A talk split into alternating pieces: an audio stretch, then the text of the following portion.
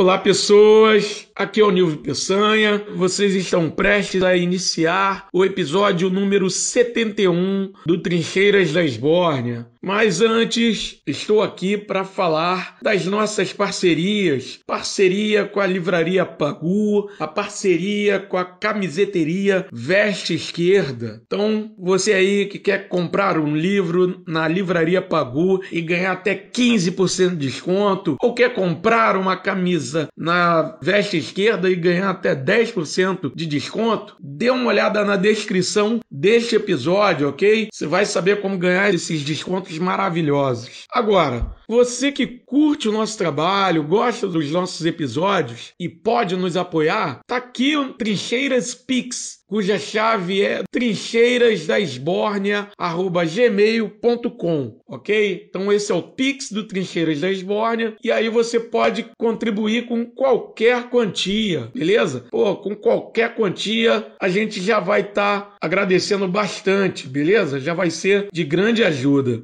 Agora, se você curte o nosso trabalho, mas não está podendo contribuir financeiramente no momento, você pode ajudar também, pode apoiar, compartilhando, divulgando nosso trabalho. A gente também vai agradecer bastante, beleza? No mais, tem nossas redes, a gente está no Instagram, tá no Twitter, no Facebook eu confesso que a gente quase não mexe mais, mas no Instagram a gente tá sempre lá, no Twitter também, só procurar Trincheiras da Esbórnia Podcast beleza? E é isso aí. Curta o nosso episódio 71. Espero que gostem. Beijo no coração, galera.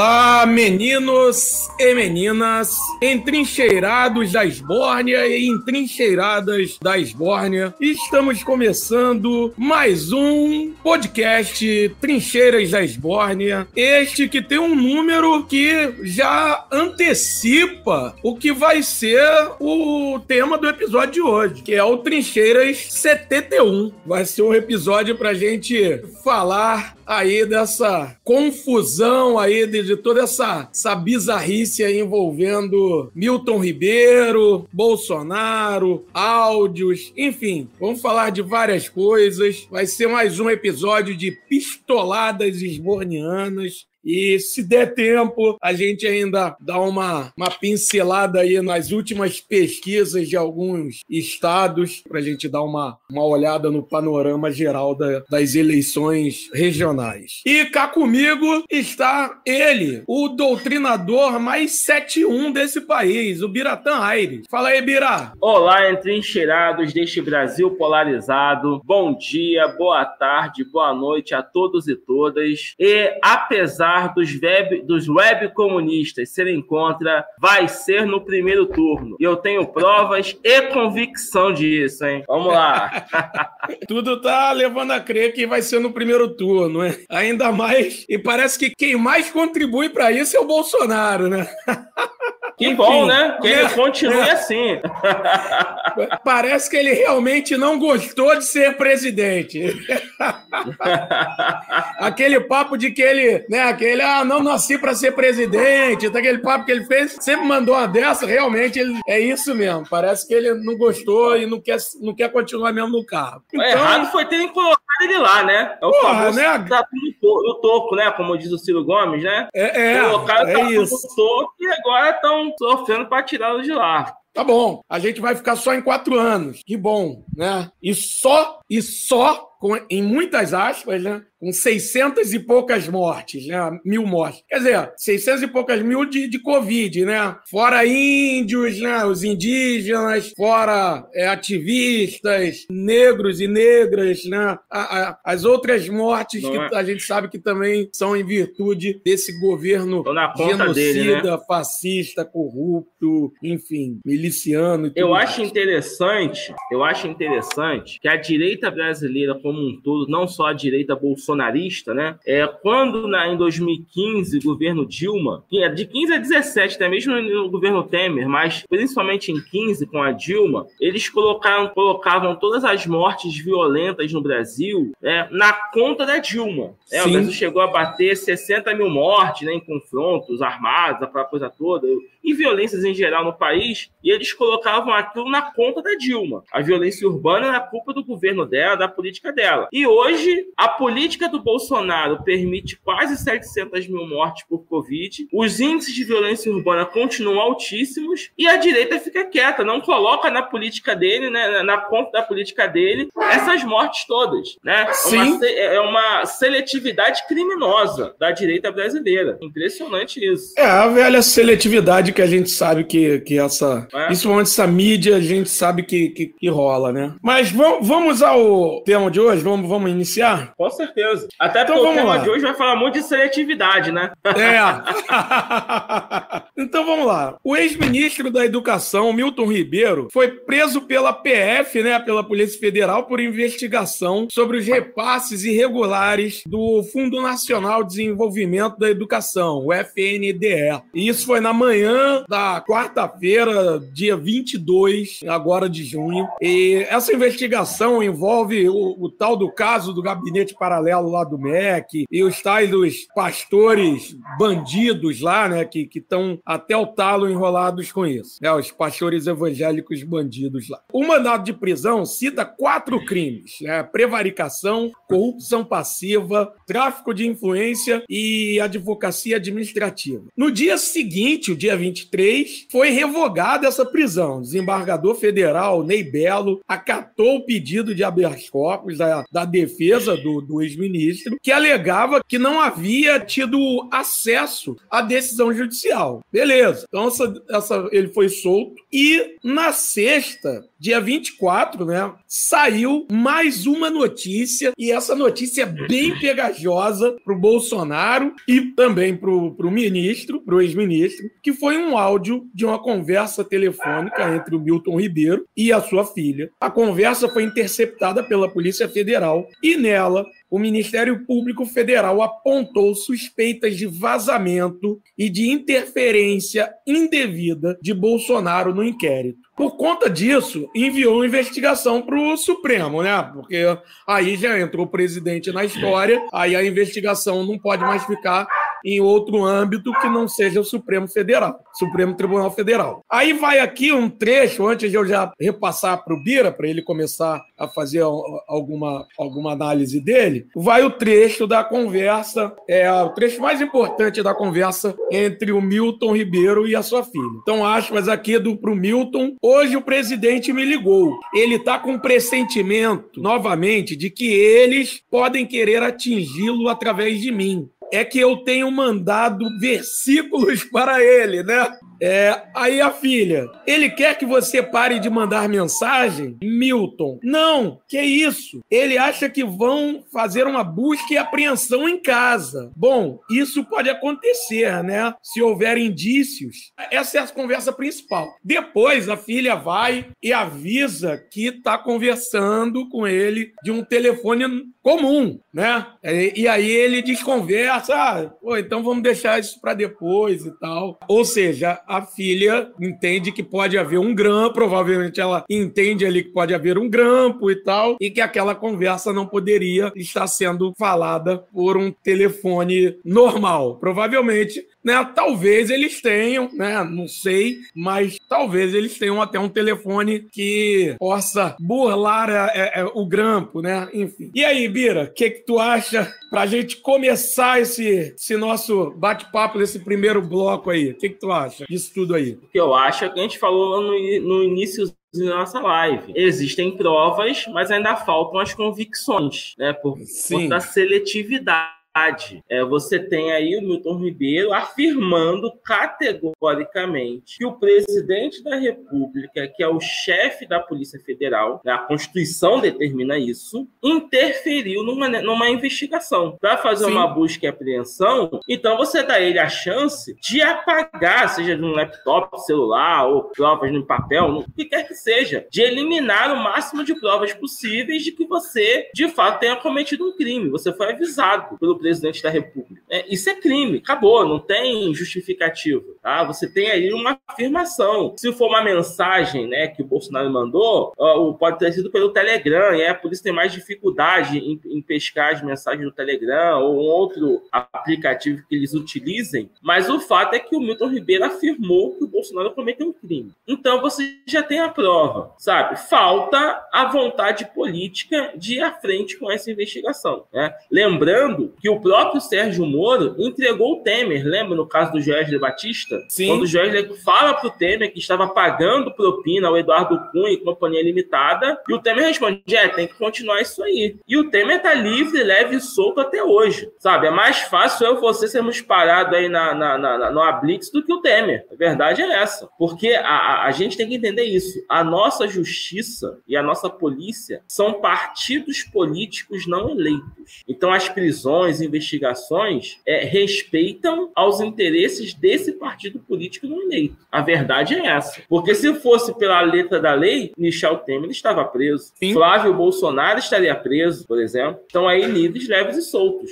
Então assim, o Milton Ribeiro já confessou o crime. A polícia tem essa prova. Resta saber se isso vai à frente. Quais são os interesses políticos de se avançar com essa investigação contra Bolsonaro nesse momento ou não? Porque o avançar dessas investigações é com certeza será uma pá de cal na já combalida candidatura de reeleição de Bolsonaro. Ele com a máquina na mão não chega a 35% dos votos, dos votos válidos. Pelo menos é o que indicam as pesquisas. São índices pífios para quem tem a máquina na mão, para quem está comprando deputado a rodo via orçamentos secretos, via distribuição dos dinheiros dos fundos, né? Porque essa investigação do FNDE é a malversação do fundo da educação, é do dinheiro destinado às prefeituras. O esquema é esse, né? Direcionar Sim. o dinheiro para prefeitos específicos, ligados a deputados e senadores específicos, né? Para um uso seletivo, né? E muitas vezes corrupto, ou e mesmo quando não, não, não tiver sido caso de corrupção, né? de, de desvio,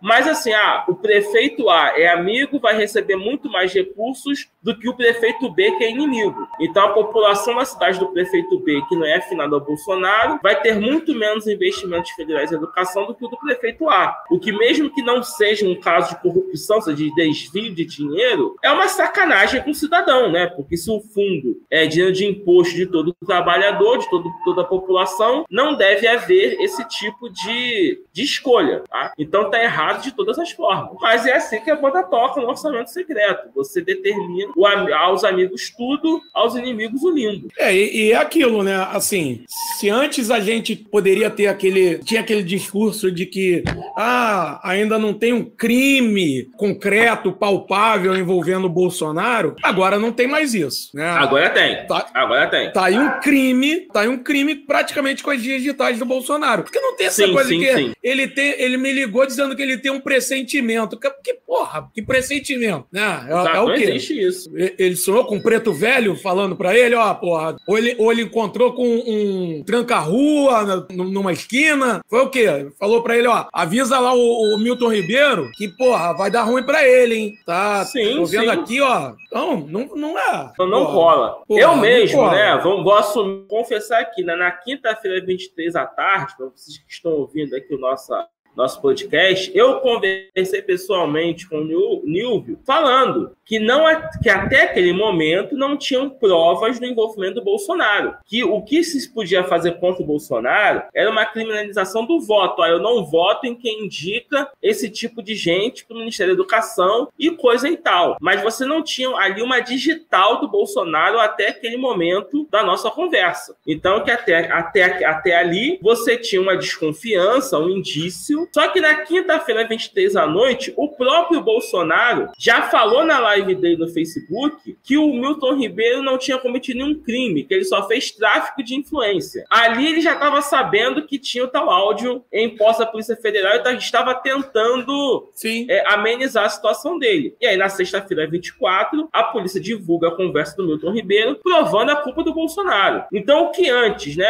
Ele poderia fugir, dizendo, não, eu indico as pessoas, mas não tem um controle total sobre o que elas vão fazer. Mesmo que ele mandasse essa letra, não, não tem mais como fazer isso. Que o máximo agora que ele pode fazer, é o que ele deve tentar, é chamar o Milton Ribeiro de mentiroso. É dizer que o Milton mentiu para a filha dele. É? E aí, se a polícia não tiver, não tiver acesso a conversa direta do Milton Ribeiro com o Bolsonaro, vai ficar o dito pelo não dito. É, é, é, essa vai ser a estratégia do Bolsonaro. Chamar o Milton de criminoso, de, de mentiroso, perdão, e tentar jogar o Milton Ribeiro pro fogo, né? É colocar, é, é, é agora abandonar o Milton Ribeiro, dizer que essa conversa nunca existiu, mandar, mandar esse caô, para tentar tirar a digital dele desse crime, sabe? Mas o problema é que ele já admitiu, o próprio Bolsonaro admitiu que o Milton Milton Ribeiro cometeu tráfico de influência. E tráfico de influência é crime, gente. Sim, sim. Não tem outra conversa. Não.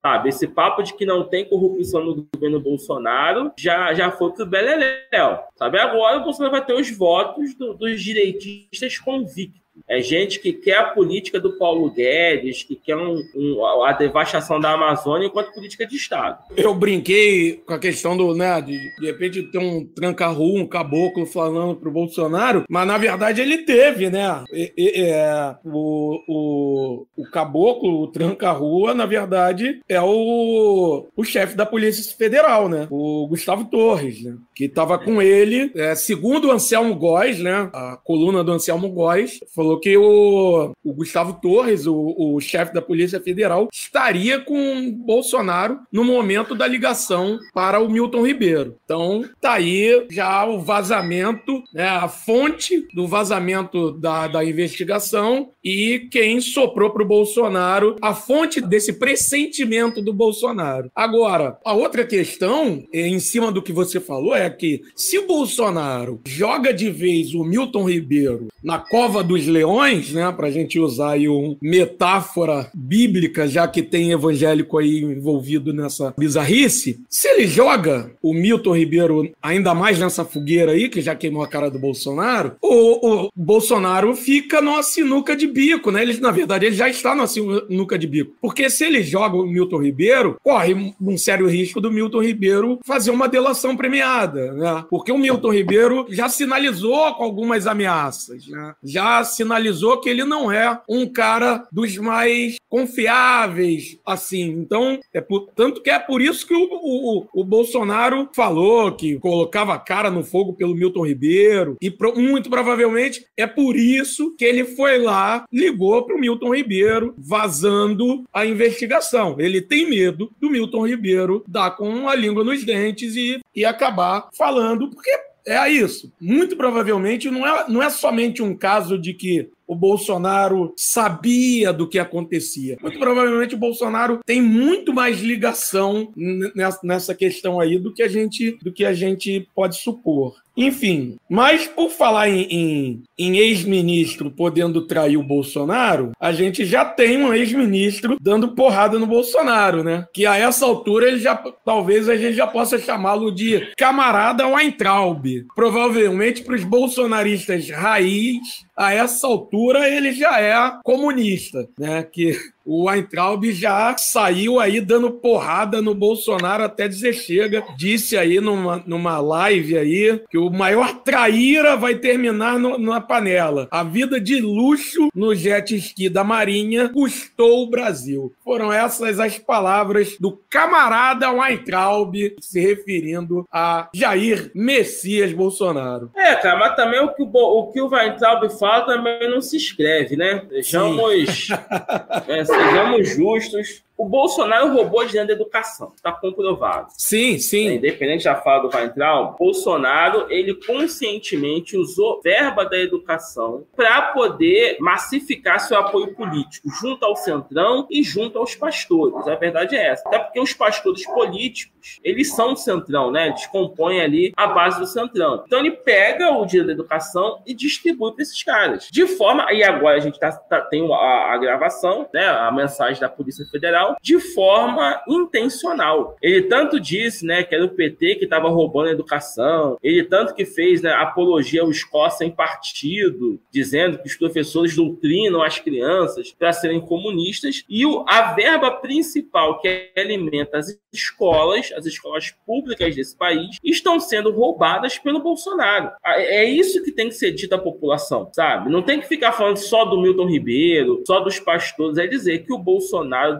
deliberadamente roubou dinheiro da educação Sim. de forma intencional para poder formar o, o, o, seu grupo político, sabe? É, é, nesse momento que tem que pegar o discurso lavajatista e usar contra o Bolsonaro, que se elegeu com isso, sabe? Já que esse discurso é tão caro à população brasileira, que nesse momento seja utilizado contra ele, sabe? Para ele aprender a lição também, sabe? É um ministro amigo dele que estava lá roubando. Eu fico impressionado que mesmo com essa notícia do Anselmo Góes, nenhum...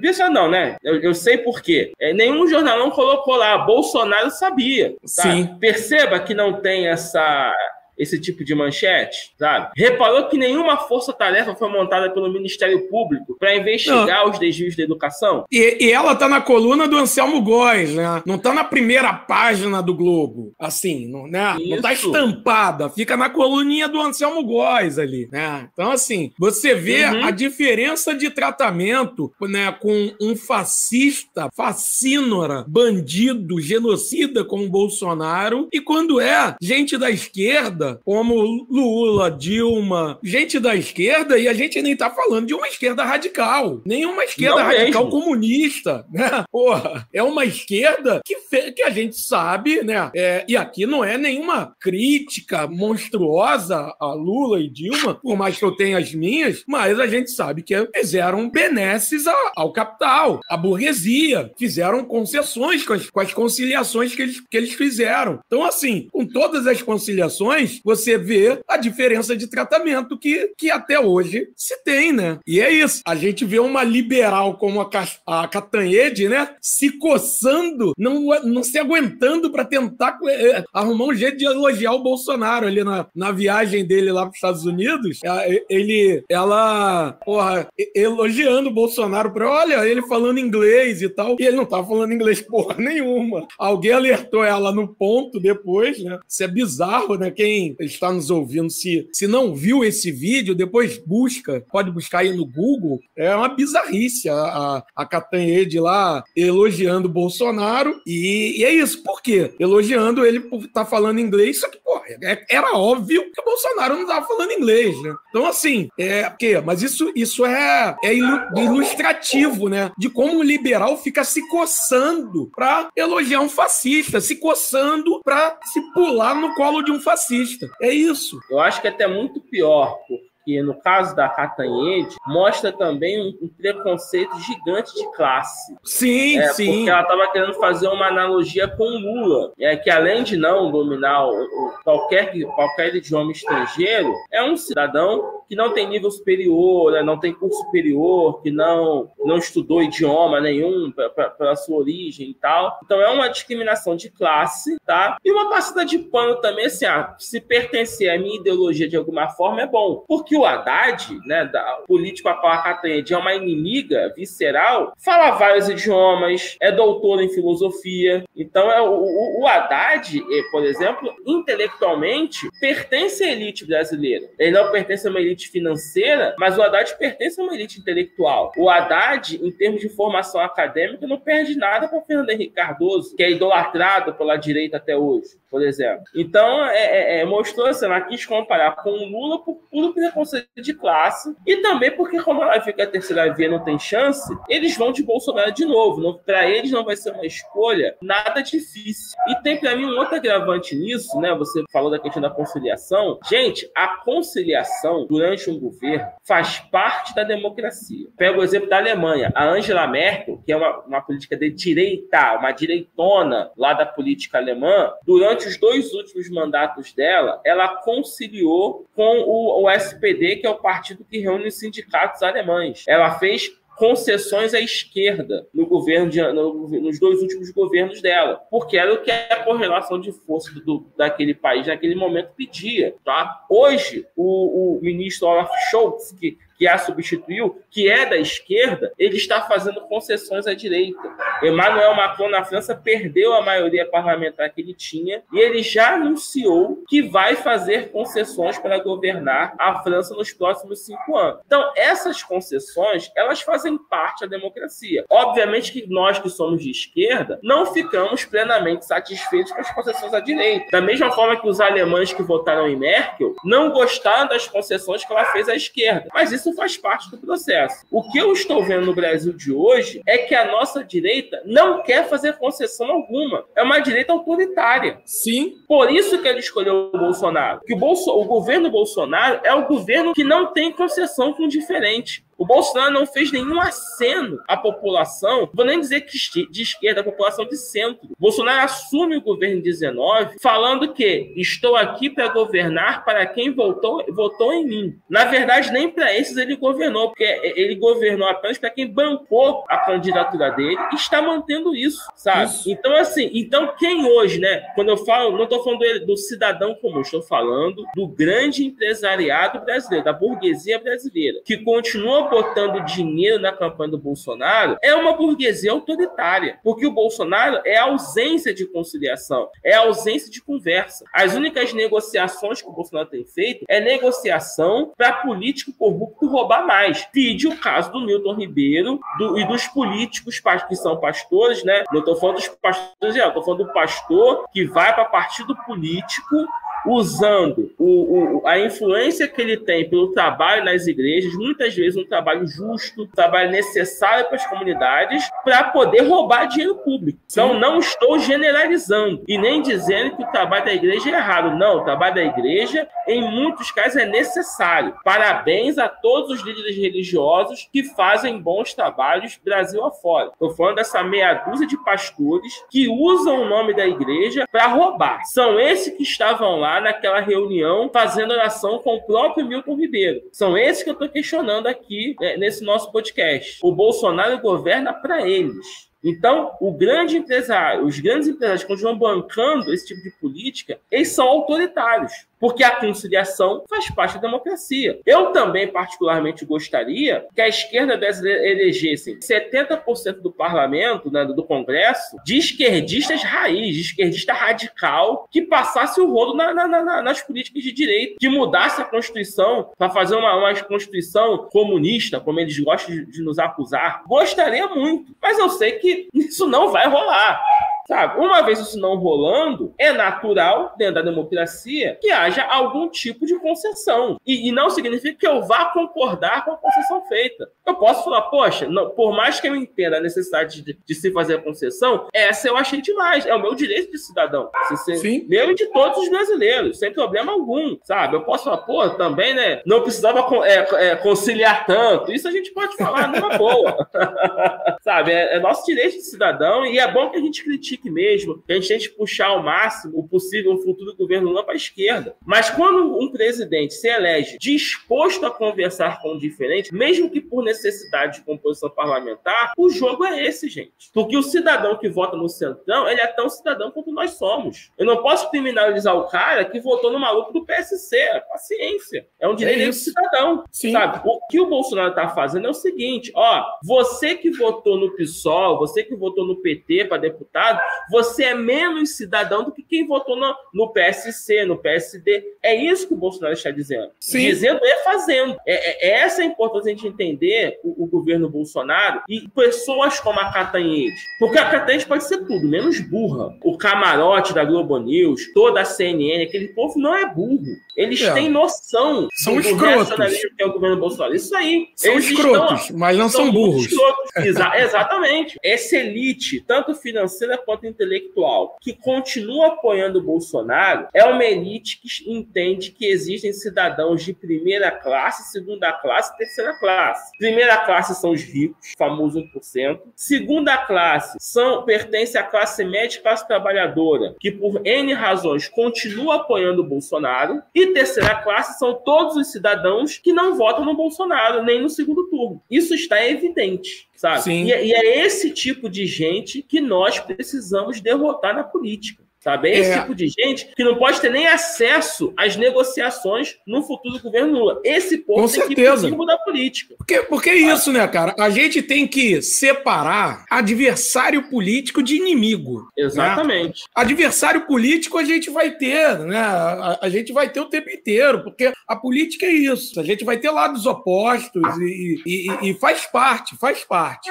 Agora, gente como Bolsonaro, e aí Bira falou da, da questão dos pastores e tal. Gente como pastores bandidos. E aí é isso, a gente não está falando de todo e qualquer pastor, a gente não está generalizando. E, e, sim pastores como Gilmar Santos, né? E qual o nome do outro? Eu, eu lembrei do Gilmar Santos, qual o nome do outro? Deixa eu buscar aqui. É Arilton Moura. Pastor Gilmar Santos e pastor Arilton Moura. São pastores bandidos. Esses caras, gente assim, não dá. Esse, esse tipo de gente não é adversário, é inimigo, né? Exatamente. Inimigo. Gente gente como, como aquele antro de, de coronéis, generais, sei lá que porra que são, que tá, estavam lá no, no, no, escândalo lá da, da CPI, essa, essa escumalha toda aí do, do, do oficialato aí, que estão até o talo aí no, no governo Bolsonaro, mamando na teta do governo Bolsonaro, essa galera é inimiga, porque eles fazem de tudo para continuar mamando. Eles vendem o Brasil, vendem de tudo, fazem como o, o velho da van, vendem até a mãe para continuar. Matam a mãe, né? Matam a mãe. Então, é gente inimiga, gente tem que ser defenestrada desse país, entendeu? Porque não dá. Não dá para conviver com esse tipo de gente, cara. Para se ter um, um, país decente, um país minimamente, onde realmente o povo, o trabalhador, a trabalhadora, possa viver dignamente, se amanhã ou depois ter o perigo dessa raça voltar a atentar contra o trabalhador e a trabalhadora, pô, essa, essa raça tem que ser defenestrada do país, entendeu? Sim, não é só derrotada na urna, não. Tem que ser defenestrada. Tem que ser presa, defenestrada do país. Enfim. Não, nós temos que separar o eleitor eventual do bolsonarismo, Bolsonaro, ao núcleo duro do bolsonarismo. Sim, sim. Eleitor eventual faz parte do processo políticos que estão apoiando o governo Bolsonaro e que estão falando, por exemplo, aqui no Rio de Janeiro, no estado do Rio de Janeiro, vários prefeitos estão levantando, estão, estão distribuindo Santinho Castro Lula, ou Lula Castro, que vão votar no Lula para presidente e em Cláudio Castro, que é do mesmo partido do Bolsonaro, para a, a, é, governador. Nós concordamos que nós aqui do Trintiras concordamos com isso? Óbvio que não. No nosso caso aqui, essa chapa não, não existe, não, não vamos votar jamais nessa chapa. Mas nós entendemos a política oportunista deles. Eles estão apoiando quem eles entendem que tem mais chance de vencer. Lula para presidente, Cláudio Castro para governador, sabe? Então, nós temos N desconfianças desse povo, mas a gente vai ter que conviver com eles num possível governo Lula. Paciência. Sim. Eles estão ali. Agora, gente como é, é, deputado Rodrigo Amorim, deputado federal Carlos Jordi, sabe? O governador Zema do Rio Grande do Sul, Onyx Lorenzoni, é, aquele Osmar Serra. Esse povo tem esses que vermes. ser. Esses vermes têm que ser excluídos da política. Tem que entrar assim, o Lula vence a eleição, ele tem que aparelhar a PGR sim, aparelhar a PF sim, achar todos os desvios desse povo e trancafiá-los na cadeia. Sabe? Sim. Caçar direito político deles. Esse tipo de verme não pode disputar a eleição. E que em 2026 seja a polarização do candidato da esquerda, apoiada por Lula, PT, com limitada, contra uma Simone Tebet da vida, contra uma Tabata Amaral da vida. Estou falando duas pessoas que eu discordo totalmente da política, mas eu admito que não são reacionárias, que não pertencem a, a essa verminose que é o bolsonarismo. São pessoas Sim. de direita que têm a opinião delas e vamos para uma disputa é, é, civilizada com elas. Entendeu? E Sim. se elas vencerem, Perfeito. parabéns, entendeu? Vamos ficar na oposição numa boa. Assim, vamos ficar crítico na oposição, mas fazer o quê? Vida que segue. Quem, quem pensa diferente da gente também tem direito. Agora, esses vermes do bolsonarismo têm de ser excluídos da política, sim, sabe? Ah, isso é comunismo, é Venezuela. Desculpa, foda-se. Esse tipo de gente não pode ter o nome na chapa. Nós temos que ter a coragem de falar isso nesse país. Sim. Tá? Não, tem que ter, tem que ter caça às bruxas, sim. Tem que ter o perdão de usar, né?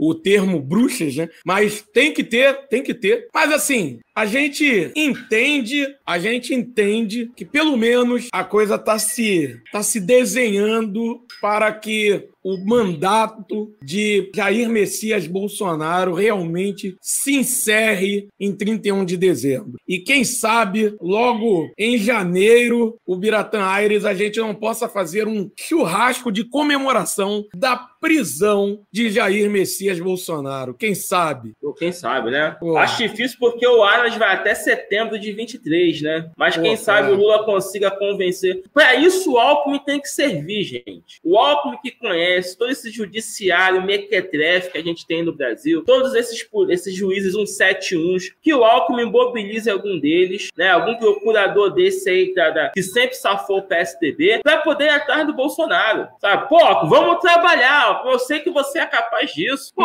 faça alguma coisa de útil nessa chapa aí, meu querido. Não basta só o do MST, não, sabe? Pô, dá um papo no Xandão, que a gente sabe que foi você que, que o colocou lá, que convenceu o Temer a nomeá-lo. É Pô, isso. Vamos usar as engrenagens a nosso favor. Pô, quem, quem? Não, Xandão, Xandão foi cria do Alckmin, né? Cria do Alckmin, pô. Entendeu? Já que essa nossa república é uma farsa, não existe republicanismo no Brasil. Existem jogos de interesses. Então vamos jogar pelo nosso interesse. Vamos é, aparelhar sim. Se nós temos o Lula, né, compondo chapa com Alckmin, com Renan Calheiros, com Gilberto Kassab, com aquele menino lá do, do Pará, o Jader Barbalho, vamos usar esse povo a nosso favor. O Sarney parece que já tá voltando já com os braços do Lula. Vamos usar esse povo para perseguir o bolsonarismo. Já, já tá sabe? voltando sem, dos sem mortos, o Sarney. Isso aí, isso aí, pô.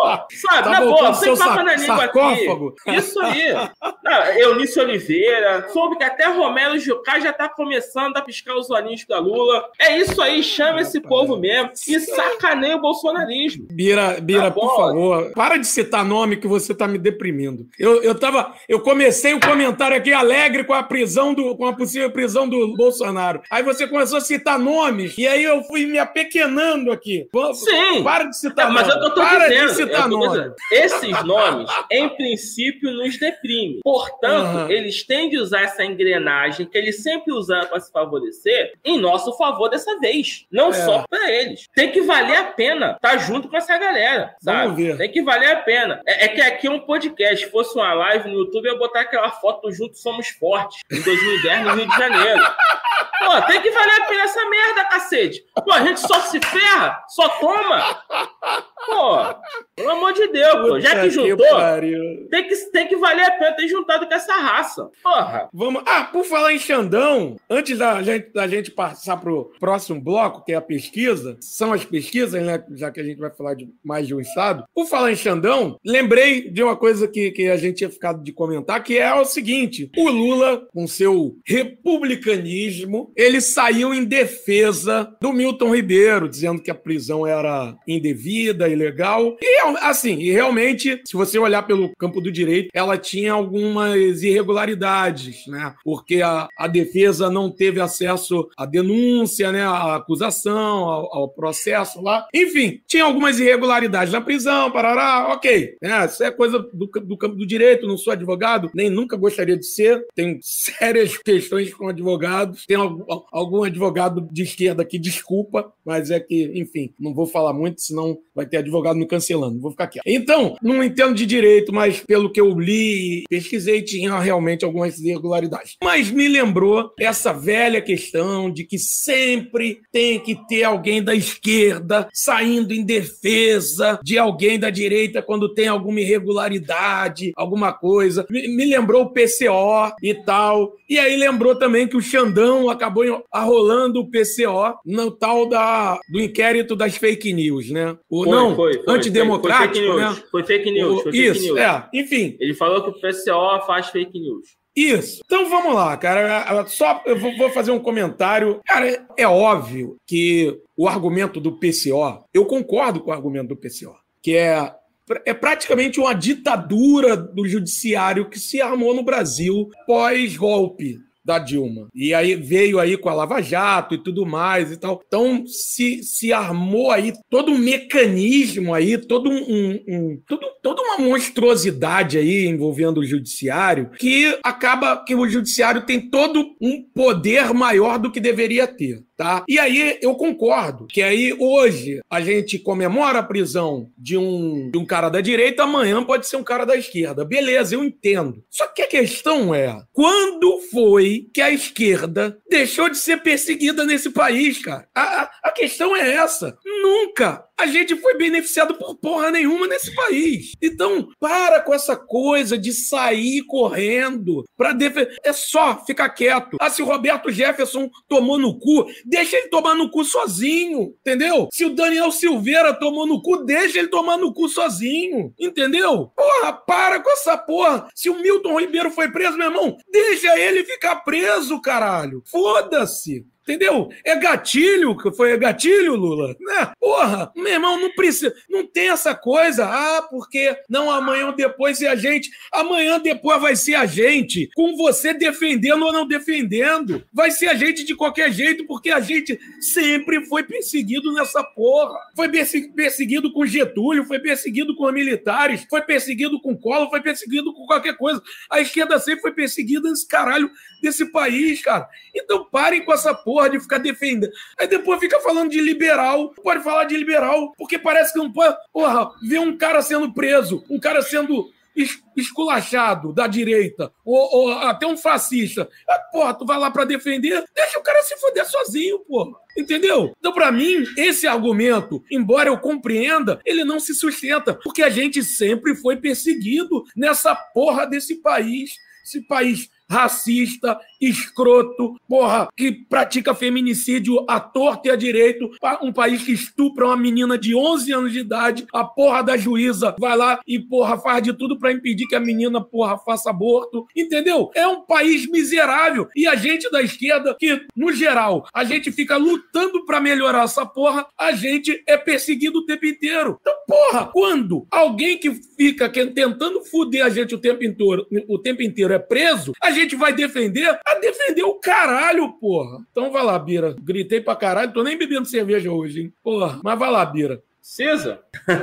Também eu tô bebendo que eu tô à base de antibiótico aqui, um Então, crise tô- respiratória grave que eu tive. Tô solidário a você, não tô bebendo, mas daqui a pouco É. eu vou beber porque eu já me estressei. Olha só, só corroborando a fala do Nil, é, eu até enquanto você falava, eu li aqui a, a entrevista do Lula, né, ao Rádio Manaus. A crítica que eu faço ao Lula, né, além do que o Nil disse, foi o seguinte: é nessa altura do campeonato, é um erro crasso do Lula e da assessoria dele não se preparar para certos temas quando você tem marcada uma entrevista para um veículo que não é teu. Por exemplo, uma coisa é o Lula falar para o 247. Outra coisa é falar para uma rede de rádios em Manaus que não está ligado a- a- ao petismo. Porque se ele falar isso para o 247, os caras vão dar um jeito de levantar sempre na ponta para ele cortar sem bloqueio, tá? Coisa que o pessoal de uma da, rádio difusor- difusora de Manaus não vai fazer. Então, se você, na véspera da, da entrevista, estoura essa bomba, é pro Lula, a assessoria dele, estudar o caso e falar: Lula, se te perguntarem, você tem que estar dominando o tema. Porque a resposta do Lula, que você muito bem criticou, foi: não sei se já foi investigado. Ou seja, o Lula não se inteirou sobre o tema. Ele viu o noticiário.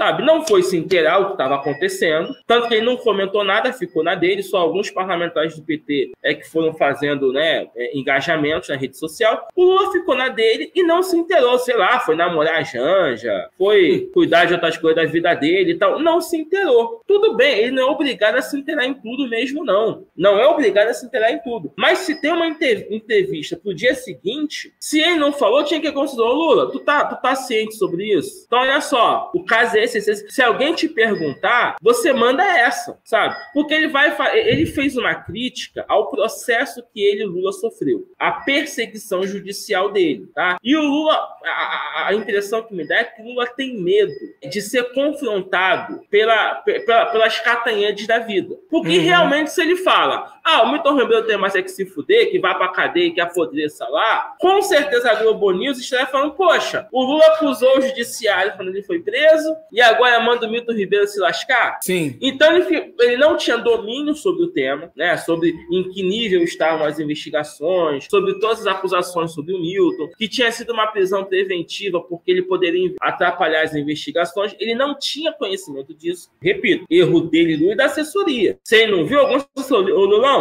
não dá esse mole, não, sabe? E aí ele foi tentar não ser alvo da Globo e, e por aí vai. Foi um erro dele. Mas como a gente, você falou, a gente conversou a esquerda precisa perder o medo de falar as coisas. Precisa perder o medo de ter nojinho. Sim. de mandar real. Se o Lula não quer mandar real, os outros que tem que mandar real. E aí eu entro no PCO. O PCO foi punido porque mandou a real. Entendeu? Discordo do PCO defender Daniel Silveira e coisa e tal. Acho que é perda de tempo. Mas como é um partido que não tem voto, eles têm que ter algum engajamento. Então, enquanto estratégia para ter visualização no YouTube, coisa e tal, acho que eles mandaram essa. Mas eles acertam quando falam que o judiciário é extremamente reacionário. Sim. O, o que o, o Xandão fez com o PCO foi um absurdo. E a gente comentou isso quando criticou o PCO no caso Monark. Nós falamos aqui, Monark não foi vítima de censura. Quem censura é o Estado. Monark falou uma coisa que desagradou aos donos do dinheiro e foi afastado por causa disso. Claro. Tanto até que o pessoal é, ficou puto lá, porque eu mandei uma real para eles, né, falar uma verdade incômoda sobre o Casebra, que os caras ficaram puto, foda-se. Mantenho tudo que eu falei naquela live, tá? Monark foi foi, foi afastado porque incomodou o dono do dinheiro. Tanto que já voltou. Baixou a poeira, ele voltou. O e continua falando merda pra caralho. Mais até do que antes, né? É. O PCO sim foi vítima de censura. E já disse até que se arrependeu de ter pedido desculpa. Exatamente. E ficou por isso mesmo. Já o Alexandre Moraes, ele representa o Estado. Então o PCO sim está sendo vítima de censura. O que é um absurdo, sabe? Eu particularmente achei de extremo mau gosto, não só mau gosto, uma coisa ridícula. Aquela postagem do PCO chamando com, com a foto do, do Alexandre Moraes uma suástica. Ali eles mereciam sim serem processados pelo Alexandre Moraes. Mas censurar não. Mete o processo, cobra do Rui Pimenta uma multa que ele não vai conseguir pagar, mas daí a você é, fechar o canal, isso é censura é um absurdo. Sim. Sabe? Agora, o Lula, é, principalmente o Lula, tem que entender isso. Eu acho que quero crer que a assessoria do Lula tenha aprendido a lição com essa fala dele da quinta passada. Tá certo que o Lula também falou na quinta de manhã. Ele não tinha ainda, não tinha ainda vindo, vindo a público né, as provas contra o, a fala do Bolsonaro e tal. É, ainda estava citando. Mas ainda assim, foi um erro não ter se inteirado. Que da próxima vez ele falou: Ué, vocês não me prenderam? Agora paga o preço. Ele fala isso: ó, tudo que eu tenho a discordar do judiciário, se eu for eleito, eu sento com eles, converso, a gente faz uma reforma na lei que agrade a sociedade. Manda um caô desse. Mas daí a, a, a dar a entender que ele defende o Milton Ribeiro, sabe? Deu mole. Não precisava ter falado, é, se o robô tá certo, sabe? Eu, eu podia falar, olha, eu não tô entendendo o caso. Mas se ele roubou, se a polícia tem prova que ele roubou, tá certa a prisão. Não pode aprender baseado em convicções. Perfeito. Sabe? Ele tentou, acho que ele não, não, não, não raciocinou na hora para falar isso. Ele foi pego de surpresa. E um cara na posição dele não pode ser pego de surpresa. Sim. Sabe? Tem que ter um trabalho com a assessoria dele ali, a equipe do PT tá, tá monitorando isso. Acho que o erro foi porque a fala dele ele mesmo, não foi nenhum absurdo. Que quer dizer, se você não tem provas contra ele, não tem que prender. Só que a PF já tem provas contra o Milton Ribeiro. E esse foi um equívoco, um erro, né, crasso do Lula. Mas assim, a, a, a militância de esquerda, não só do PT, PT, PCdoB, PSOL, a gente precisa ter a coragem de começar a atacar mesmo o judiciário Sim. nesse aspecto reacionário deles, no fato de ser um partido político que não tem voto. Sim. De defender que a gente possa votar para juiz, mas não um voto personalista igual é hoje. Mas assim, olha só, a gente não vai votar para presidente? É, qual partido você quer que indique os 11 ministros? Então que você ve, veja um jeito de tomar uma composição partidária, sei lá. Tô aqui jogando, não tô, sabe? Assim, quais partidos vão indicar os ministros? Porque é o seguinte, o presidente indica o PGR. O PT fez a cagada de, da, daquela palhaçada de lista tríplice independente. Isso não existe. Se você quer meter uma lista tríplice, tem que ser filha da puta. Chega lá no Ministério Público e fala o seguinte: ó, eu quero botar na a lista tríplice, tem que ser três caras que sejam fechamentos meus. É isso. Manipula é isso. mesmo, na cara de pau. Vai lá, manipula. Quando você é a lista, os três são meus. Aí tanto faz como tanto fez o indicado. Agora, da independência à corporação, a puta que pariu, gente, isso não existe. O pessoal reclama que o Aras é um pau mandado do Bolsonaro. É, e vou dizer, o Bolsonaro tá certo. O John Kennedy, na época, em 62, 62 colocou o irmão dele procurador. Tu não vê ninguém te falando que o John Kennedy é, aparelhou o Ministério Público dos Estados Unidos. Aí quando a Dilma cogitou botar o irmão do, do Flávio Dino, foi um escândalo. Não sei se vocês lembram disso, 2015. Aham, uhum, sim. Quando ela cogitou colocar o Nicolau Dino, que tinha sido o segundo da lista. Tinha que ter colocado o irmão do Nicolau Tinha que ter o, colocado. O Dino mesmo. Tinha que ter colocado. Naquele momento, o Flávio Dino ali era aliado da Dilma, tinha um. E foda-se. E era pra, pra, botar o irmão do cara e, e acabar com a Lava Jato nascedouro. Ao invés de reconduzir o Janot, falta essa coragem à esquerda. Infelizmente, boa parte da militância também não cobra. Os deputados que ficam com medinho de ser criticados em rede social. Sim. Sabe? A gente tem que ser mais incisivo nisso mesmo. É tá isso. Boa. Bira, vamos, vamos partir para fazer uhum. um, uma rápida aqui com as pesquisas. Vamos, vamos falar um pouquinho de, de Nordeste. Tenho, tô aqui, aqui com a pesquisa mais recente, foi do Instituto, foi a pesquisa do Exame Ideia, né? Instituto Ideia, foi encomendada pelo, pela revista Exame. E aí, segundo a pesquisa, a Marília Reis, né, de Solidariedade, tem 24%. E a Raquel Lira, do PSDB, aparece com 18%. E aí a gente tem depois, tem o, o Miguel Coelho, da União Brasil, e o, o ex-prefeito de Jaboatão dos Guararapes, o Anderson Ferreira, do PL, ambos estão com 12%. E depois tem uma, uma galera, né, com cada um com um pouquinho, e aí nós temos também o camarada Jones Manuel com valoroso 1%. Aí ele tá, atinge praticamente 1%, praticamente em todas as pesquisas aí de, de opinião. Tem e aí? segundo turno né, em Pernambuco? Já tem projeção do segundo turno em Pernambuco? Ou eles só então, primeiro? Na, na projeção do segundo turno, a Marília Reis ganha de todo mundo e aí ela, na, ela fica na frente da, da Raquel Lira também com um percentual bem semelhante, acho 4 ou 6%, se não me engano.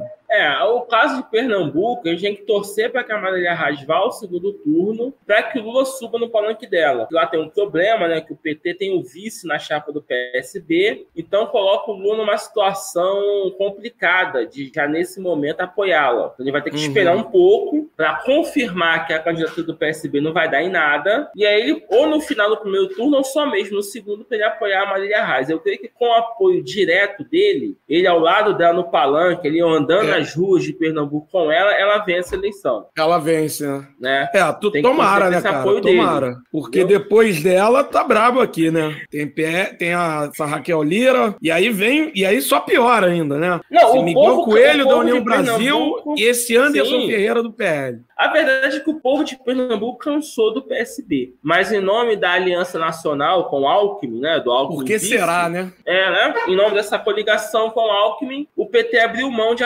Marília Reis ao governo, tanto que ela saiu do partido. É, foi um arranjo local que, que, a questão nacional acabou interferindo, mas eu creio que ela no segundo turno, com o Lula ali apoiando, a, é, é, ela consiga eleger e tirar o PSB. Né? Porque hoje a gente fala, o PSB de Pernambuco é um PSDB vermelho, né? A verdade é, é essa. Então, Sim. É, torço para que a Marília Reis consiga a eleição. Tu tem um dado da Bahia? Eu acho que a é, Bahia é, é, a grande cagada que o PT fez. É um PSDB que canta É um PSDB que canta internacional, que né? internacional.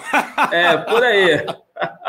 Cara, o PSB de Pernambuco é mais bizarra. fake do que. Isso aí, o PSB de Pernambuco é mais fake do que o Alckmin com o boné do MST, né?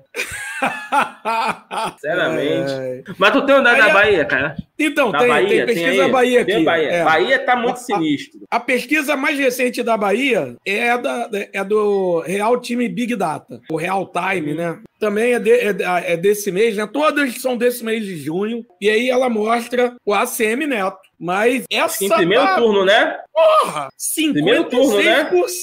das intenções de Sim. voto. Mas assim, a, a diferença é Absurdo, né? abismal. Em segundo lugar vem o Jerônimo Rodrigues. Do PT. E aí sim, do PT, mas vem com 18%. Exato. Cara. Olha, vou ser honesto. O povo da Bahia, povo baiano, não merece a CM Neto governador. Mas o PT da Bahia merece essa derrota cachapante. Você merece, tem né? ali, o PT da Bahia tem o, o Jacques Wagner, que foi um governador super popular. O Jacques Wagner, candidato, venceria no primeiro turno com mais de 60% dos votos. Ele fez um excelente governo lá. O povo da Bahia reconhece isso no Jacques Wagner e teria essa votação fácil lá dentro. Por que, que ele não quis Era, isso? É só lançar o Jacques Wagner. Mas ele sabe? que não quis, o, o. Ele ficou de, ah, eu quero ajudar a campanha do Lula. Gente, pra que isso? Sabe? Ele tinha uma eleição certa. Ajudar a campanha do Lula? É, ele tinha uma eleição certa para o governo. Pelo amor de Deus,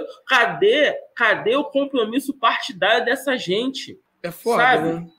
É fundamental. E assim, é, se você olhar. Aí, depois, aí depois falam do centralismo. Exatamente, né? né? Depois falam mal do centralismo. Eu não tenho que ir, acabou, foda-se. Sabe, se fosse para você, se é para o PT ter a cabeça de chapa, que seja o Jacques Wagner e garante o governo da Bahia. Então eu falo, o povo da Bahia não merece a semineto mas o PT merece ser esculachado. PT da Bahia, no caso. Porque, caramba, e por que, que o ACM lidera? Primeiro é o sobrenome, né? O Carlinhos continua muito forte lá. E, poxa, foi o cara que foi um prefeito bem avaliado em Salvador. Enquanto que o Girando não é ninguém, desculpa. Não é um cara que lá na Bahia não é reconhecido por ter feito nada. O PT entregou de bandeja o governo para o ACM Neto. Isso é inadmissível. E é inadmissível a direção nacional não ter chegado lá dando esporro em todo mundo naquela porra. Pô, pelo amor de Deus, né?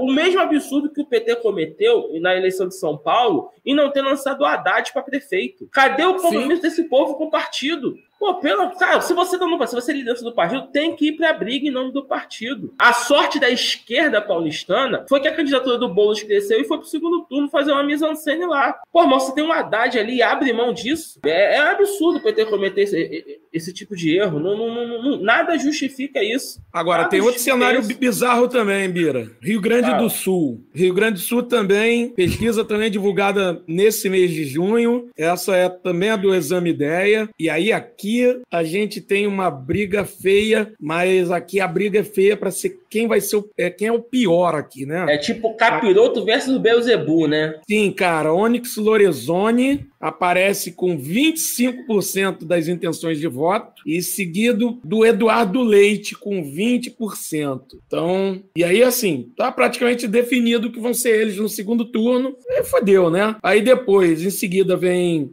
o Beto Albuquerque do PSB e Edgar Preto do PT, os dois têm 11%. E aí depois vem, vem uma galera pingado, aí tem até o é. camarada do Pedro Ruas do PSOL com 5%. O Rio Grande do Sul é complicado porque a esquerda do Rio Grandense não tem nome forte. Tem nenhum nome forte de lá para eles lançarem, a verdade é essa. É, os dois governos do PT, vamos falar a verdade, não foram bons. Nem o, do, nem o governo do valoroso é, Olívio Dutra foi um bom governo. O governo do Tarso Genro foi uma catástrofe, muito ruim mesmo. Tarso Genro, pô, chegou ao absurdo. É absurdo alguém do PT fazer o que o Tarso Genro fez. Foi contra o piso nacional do magistério. Porra, então assim, o PT do Rio Grande do Sul assumiu duas vezes o governo e fez cagada nas duas vezes, é, sabe? É, é, o, é outro que merece, né? Pô, outro que merece ser esculachado. Não dá para defender. Olha que eu sou petistaço aqui, hein? Eu sou aqui no grupo do Trincheiro, eu sou o passador de pano do PT. E, e, nem eu consigo passar pano nessa. Tá difícil. Então é complicado. A esquerda não tem nomes fortes lá.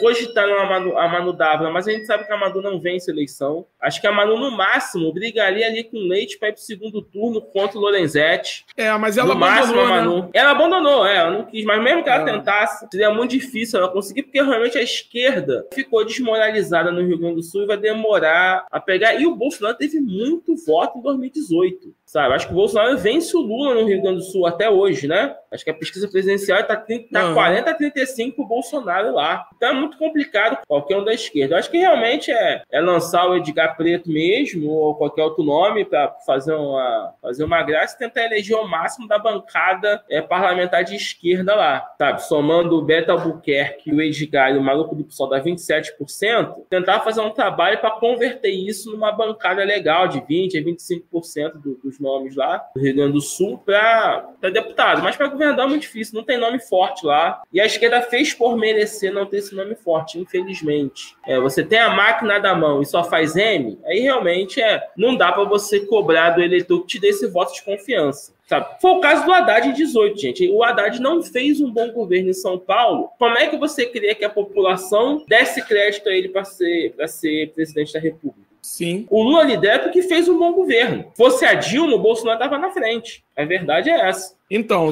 a gente, e aí, para a gente se manter no, no sul, a gente vai agora para Curitiba. No cenário, é, no, no, no cenário principal lá, no estimulado, é, pela pesquisa do conceituadíssimo Instituto Paraná Pesquisas. Paraná. Mas eu estou seguindo o critério que é, né? O critério que eu adotei é de ser a última pesquisa. É, A mais recente, né? É, a pesquisa mais recente. Então a mais recente foi essa, pelo menos a que eu achei. Bolsonaro tem 120% dos votos, né? Pela Paraná Pesquisa. É, é. A Paraná Pesquisa é igual a República Velha, né? O vencedor tem mais votos que o total de, de morador no, no município, né?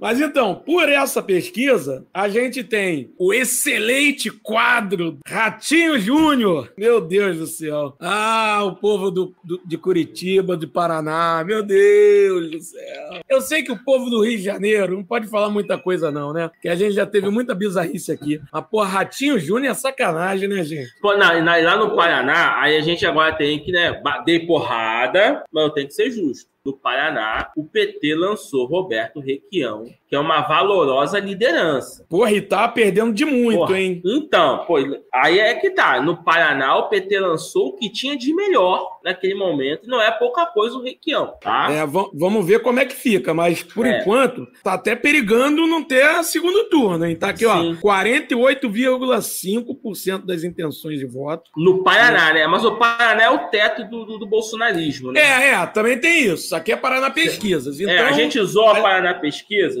Eu a gente tira, também. a gente tira pelo menos uns 5% aqui de, É, de é. de voto para um outro, se for outro instituto. Deixa eu ser honesto com a nossa audiência aqui. A gente sacaneia Mas o é Paraná isso. Pesquisa, mas o Paraná Pesquisa ele é uma referência sobre o teto da extrema-direita. Da mesma forma que o, aquele Vox Populi é o teto Isso. do PT. O Vox É. Populi indica o teto do PT e a Paraná o teto do, da extrema-direita, bolsonarista. Eu, le- eu lembro, o Vox Então- Populi, o, o Haddad tinha encostado no, no, no- Isso, no, isso. No, no, no, no. Bolsonaro, é. Isso aí, tem essas coisas. Então, assim, eu não É. descarto o Paraná Pesquisa por isso. Quando ele indica, É. ah, então, o máximo que eles chegam é esse número aqui. Então, Isso. se a Paraná dá 48, então tem jogo para segundo turno, né? Porque eles botam, é o teto do, do, do- do bolsonarismo e o piso do petismo, né? Então, É. mas assim, no Paraná a gente tem que reconhecer. É, quando o PT lança o Requião, ele está tentando ganhar. Ele está levando É. a sério aquela tipo. Pode perder? Pode. O, o, o Ratinho é o atual governador, tem to- toda a máquina junto aos prefeitos. E isso fortalece muito o Ratinho. Não é um governo mal avaliado pelo povo do Estado. Mas quando você lança Requião, você está tentando vencer, mesmo que perca. Absurdo. É, É, o o Requião- Bahia, gente. O Requião não tá com pouca coisa, né? Tá com 25%. Então. É Assim, Na Paraná? É, é. Então vamos botar um 43 a 30 aí na realidade? Isso, isso. Deve ser Na isso. realidade é um 43 a 30. É um segundo turno. É, Não, é o segundo turno. Tá aí. Deve, deve ter segundo turno. Deve ter segundo. É. E aí é isso. Segundo turno, o Lula. Vamos, vamos ver se o Lula consegue. Você tem os consegue- números de São Paulo? São Então, Paulo tem um, é, é, um o- debate interessante a ser feito. Pra gente fechar, vamos para São Paulo, porque no Rio não mudou muita coisa, né? Uhum. Continua praticamente um empate técnico técnico entre Freixo e Cláudio Castro. Cláudio Castro, isso. Outro então... acerto, né? Só aqui um parênteses, outro acerto do PT. O Freixo é o melhor candidato que a esquerda tem no Rio de Janeiro. Por mais que aqui no estado muitos tenhamos críticas ao Freixo, mas ele é hoje o melhor candidato que a gente tem para lançar. Sim. Então quem banca o Freixo está tentando vencer. Ah, mas pode perder. Faz parte do jogo. Mas você está jogando para vencer. Sim, não tá eu acho que é, é, um, é, o candidato mais forte para vencer mesmo. Isso. Ainda mais que o Cláudio Castro tem. Eu acho que ninguém estaria tendo o desempenho que o Freixo está tendo né, Exato. no lugar empate dele. Técnico, um, é, empate técnico. A máquina que ele tem no estado. E, é um, e ele está injetando muito dinheiro, Cláudio Castro. Está injetando muito dinheiro. É, mas vamos lá, São Paulo. Pesquisa também, pelo exame ideia, também de junho, mostra né, nosso querido picolé de chuchu do PT, Fernando Haddad. O chuchuzinho, né? O chuchuzinho do PT. Chuchuzinho. É, liderando as intenções de voto para o governo de São Paulo com 27%.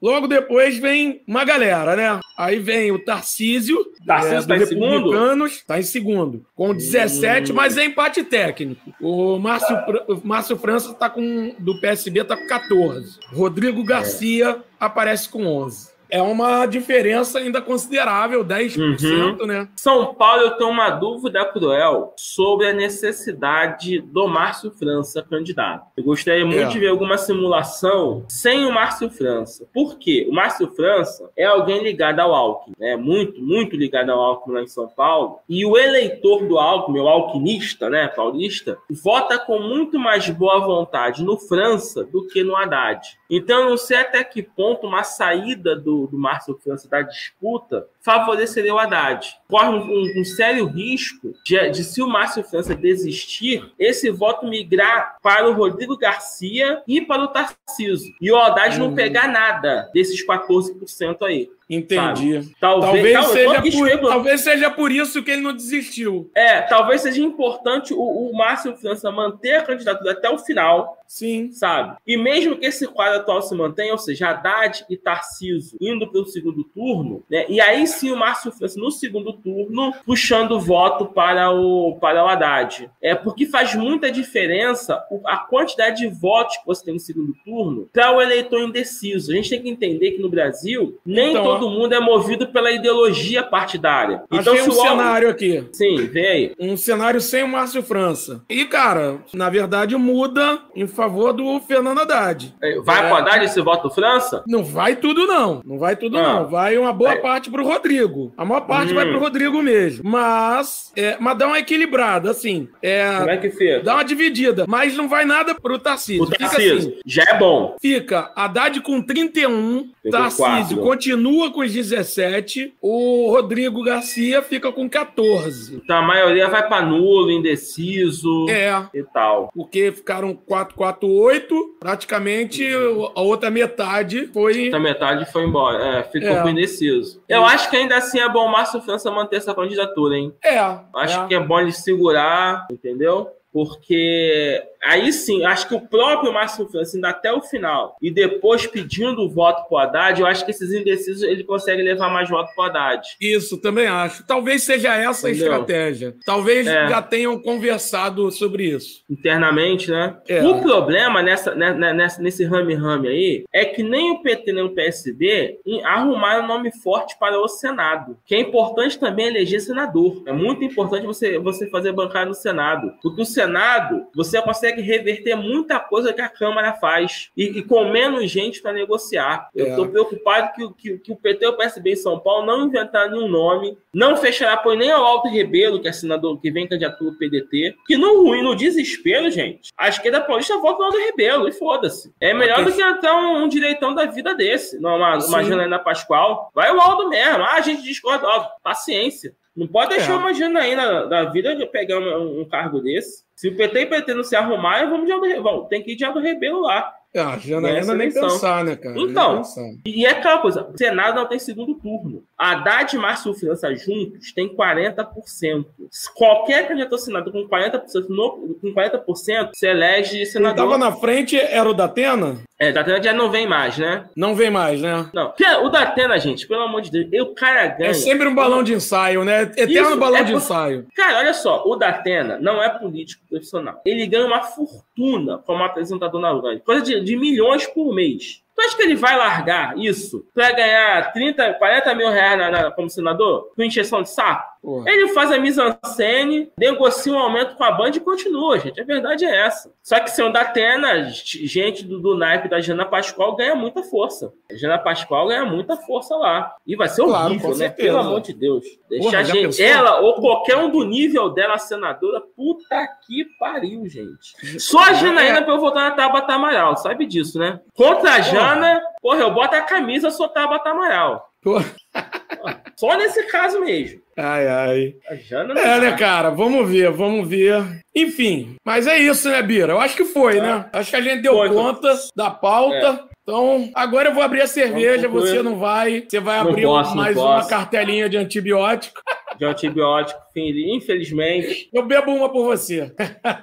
Rapaz, tu sabe que antes de adoecer eu fui ao Newton Santos, o jogo do meu fogão. E aí eu, fiquei, eu tive, né, uma coisa sacrificante. Eu não, quando eu vou com meu filho, eu não gosto de ficar com ele naquela bagunça ali na entrada, né? Tem, tem muito uhum. também. Então, quando eu vou sozinho, eu sou mais corajoso. Mas com ele eu fico muito receoso. Então eu entro cedo ao estádio. Aí lá tem uma promoção de duas cervejas pelo preço de uma e meia. Na segunda você tem 50% de desconto. Só que você tem que pegar as duas ao mesmo tempo. E não pode levar a latinha do arquibancado. Aí eu sou uhum. obrigado a ficar bebendo as duas assim direto, né? Eu vou pra esse sacrifício. Então ah, não vejo hora de acabar antibiótico pra voltar a me sacrificar, né? Porra, é isso, né, cara? Guerreiro, né? Porra. Chato, do guerreiro Aí, do povo brasileiro, né? ouvintes do Trincheiras, olha, porra. se compadeçam, por favor, desse guerreiro. Guerreiro aí que vocês poder tomar porra, cerveja. Lulista, petista. É com esse testemunho, com esse espírito guerreiro de Ubiratã Aires que estamos terminando, nos despedindo, de, terminando mais um Trincheiro da Esbórnia. Valeu, Bira! Valeu, Nil. Obrigadão, hein? Até mais. Valeu, beijos tchau. a todos e todas que nos ouviram. Tchau, tchau. Tchau, tchau.